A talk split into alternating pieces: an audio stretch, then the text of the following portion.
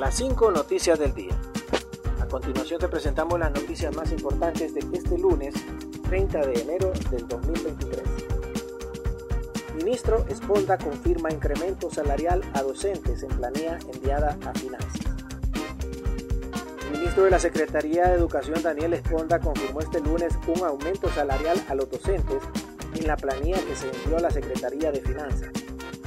Enviamos las planillas con el reajuste cargado, el cual es conforme a lo que establece el estatuto del docente en la lógica del incremento. Son 1.200 lempiras al valor de hora clase, las 36 horas, 200 por calificación académica y 100 lempiras por cada quinquenio, reveló Esponda. De igual forma, indicó que el atraso al pago se debe a que hay cambios en el sistema, algo que sucede cada mes de enero. Honduras tiene la segunda canasta básica más cara a nivel de Centroamérica. Honduras con una canasta básica de alimentos cotizada en 383 dólares es el segundo país de Centroamérica donde la comida es más cara, solo superado por Guatemala con un valor de 398 dólares, según la Comisión Económica para América Latina y el Caribe CEPAL. En Costa Rica, la canasta alcanza 294 dólares, Nicaragua se elevó a 277 dólares y en El Salvador en un rango de 213 dólares. Mientras, un estudio del Instituto de Investigaciones Económicas y Sociales de la Universidad Nacional Autónoma de Honduras reveló que dependiendo del país, la canasta básica tiene diferentes componentes en Honduras.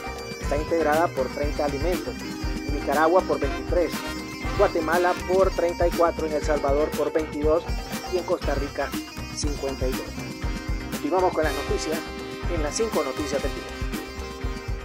Testigos aseguran que defensor garífuna de derechos humanos se ahogó y no fue asesinado. En las últimas horas se reportó el asesinato de un líder garífuna en el triunfo de la Cruz de la Atlántida, quien era miembro del Comité de Defensa de la Tierra y de la Organización Fraternal Negra Hondureña, OFRANET este hecho, el presidente del patronato de la comunidad Triunfo de la Cruz, un miembro de la Policía Nacional y el presunto testigo de la muerte de este líder garífuna, manifestaron que la causa de muerte no fue asesinato, sino un ahogamiento por accidente. El presidente del patronato de dicha comunidad, Tulio Martínez, manifestó que se debe trabajar con honestidad y se siente preocupado por el comunicado que publicó la OFRANET nos sentimos consternados y preocupados por nuestra organización fraternal negra porque debía investigarse primero y no lanzar comunicados de manera precisa, dijo Martínez. Captan aparatoso accidente en el barrio Medina de San Pedro Sula.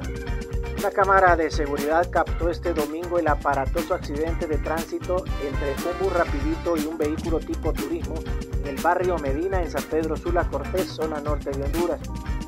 El accidente ocurrió a la una de la tarde de ese día en la 12 calle del popular barrio San Pedrano, el cual dejó como resultado varias personas lesionadas.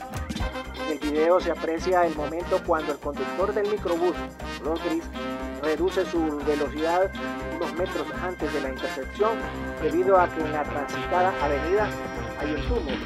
Posteriormente avanza un par de metros y a mitad de la calle es impactado fuertemente por el vehículo mismo color. En audiencia inicial, funcionarios de la Empresa Nacional de Energía Eléctrica. La Fiscalía Especial para la Transparencia y el Combate a la Corrupción Pública, FEDCO, Regional Comayagua, compareció a la audiencia inicial de tres exfuncionarios de la Empresa Nacional de Energía Eléctrica, NE, entre ellos Jesús Arturo Mejía, es gerente general de la estatal eléctrica, quienes en el 2017 habrían incurrido en irregularidades relacionadas con un proyecto de electrificación en la comunidad del Rodeo Intibucá, el cual no fue ejecutado pese a que se retiraron los materiales. Además, Jesús Mejía también se eh, apersonaron como imputados quien tenía el cargo del director del Fondo Social de Desarrollo Eléctrico FOSEDE, Mario Ricardo Flores Cardona, y los dos eh, por suponer los responsables de violación de los deberes de los funcionarios. Y como el jefe de la nación de la ENE en 2017, Gerardo Antonio Rivera responsable de malversación de caudales. Gracias por tu atención. Las 5 noticias del día te invitan a estar atento a su próximo boletín informativo.